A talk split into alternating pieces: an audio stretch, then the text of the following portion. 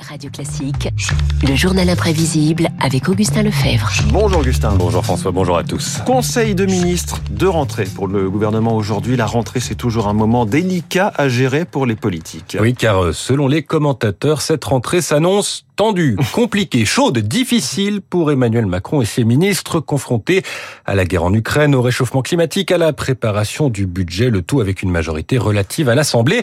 Une rentrée à haut risque donc, mais c'était déjà le cas l'année dernière et celle d'avant et en 2018. Malgré la canicule, les nuages s'amoncellent depuis cet été au-dessus de l'Elysée. Coup sur coup, l'affaire Benalla, le ralentissement de la croissance, la stagnation du nombre de chômeurs aussi sont venus assombrir les perspectives pour l'exécutif. Remontons un peu plus loin. En 2014, comment s'annonçait la rentrée? Ce mercredi sonnait pour euh, l'équipe Valls l'heure de la rentrée. Après 15 jours de vacances, reprise annoncée comme difficile tant les indicateurs sont moroses. En 2010, en revanche, moins de morosité, plus de danger. Pour Nicolas Sarkozy, la rentrée s'annonce à haut risque. Premier dossier explosif, les retraites. Alors, Toujours pour à haut trouver, risque, hein. toujours à haut risque. Et pour trouver une rentrée gouvernementale tranquille, eh ben, il faut remonter à un temps que les moins de 20 ans ne peuvent pas connaître. 1998, concours de bronzage sur le perron de l'Élysée. Après trois semaines de congés payés, le président de la République et les membres du gouvernement se sont retrouvés autour de la table du Conseil des ministres. C'était une reprise de contact avec un peu de pain sur la planche, mais pas beaucoup.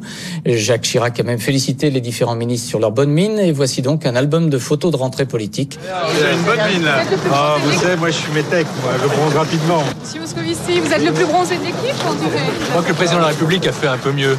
C'est la nature qui fait ça, rien d'autre. Dominique Strauss-Kahn se qualifie de métèque. Pierre Moscovici accuse la nature. Bref, du bronzage à l'insu de son plein gré. Pas question de donner l'image d'un ministre, les doigts de pied en éventail sur un transat.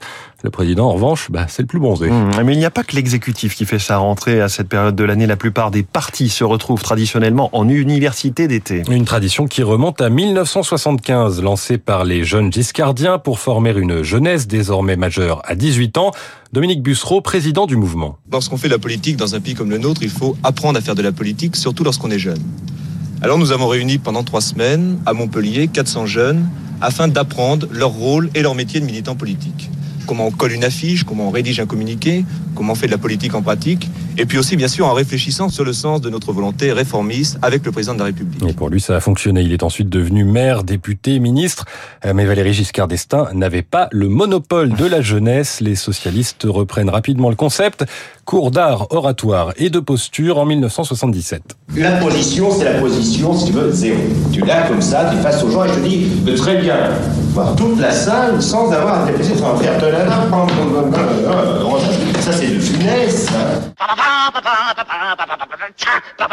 Bon sang Enfin, c'est de la bouillie tout ça C'était pas mauvais, c'était très mauvais. Voilà, exactement. Alors reprenons. À partir de 1993, les socialistes reprennent, mais à La Rochelle et les universités d'été deviennent ce qu'elles sont aujourd'hui, des rassemblements plus courts qui permettent à tous les militants, peu importe l'âge d'un parti, de se retrouver dans un moment convivial. De la convivialité, car c'est encore un peu l'été, et on essaie de prolonger les vacances, ambiance détendue et, et unité mise en scène. Unité souvent de façade, en coulisses, bataille d'éléphants socialistes, de caciques écologistes ou de barons de la droite, et le contexte fournit parfois des armes politiques. Un exemple, 2005, la Baule et un Premier ministre en maillot de bain. En 2005, pour captiver les foules, il faut joindre le geste à la parole.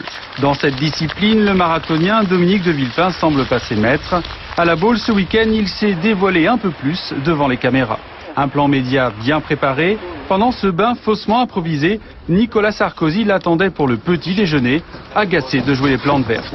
Il est vrai que le président de l'UMP, sportif accompli, ne peut afficher les mêmes biceps. Alors qu'ont bien pu se dire les deux hommes autour du café croissant qui a suivi?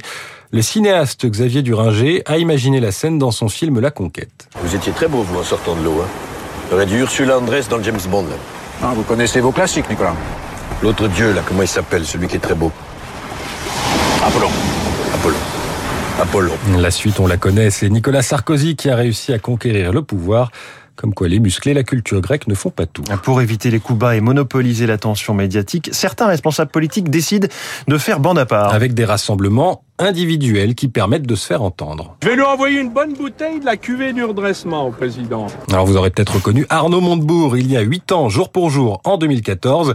Celui qui est alors ministre de l'économie n'hésite pas à assumer haut et fort ses divergences lors de sa fête de la rose de Frangy-en-Bresse. J'ai demandé et sollicité du président de la République une inflexion majeure de notre politique économique. Mais c'est pas pour rien que ça s'appelle faire une sortie. Le lendemain, il est exclu du gouvernement, remplacé par Emmanuel Macron.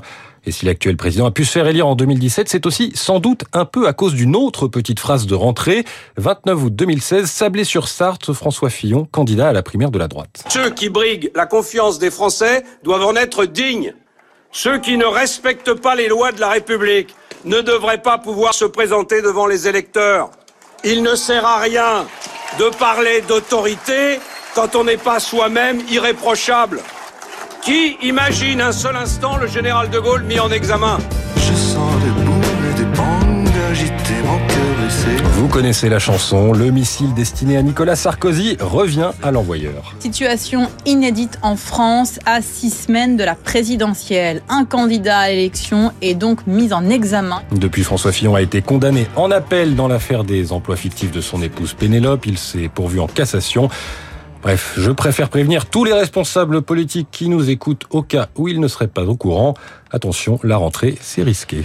Comme un boomerang. Merci beaucoup, Augustin Lefebvre. La rentrée des politiques dans le journal imprévisible.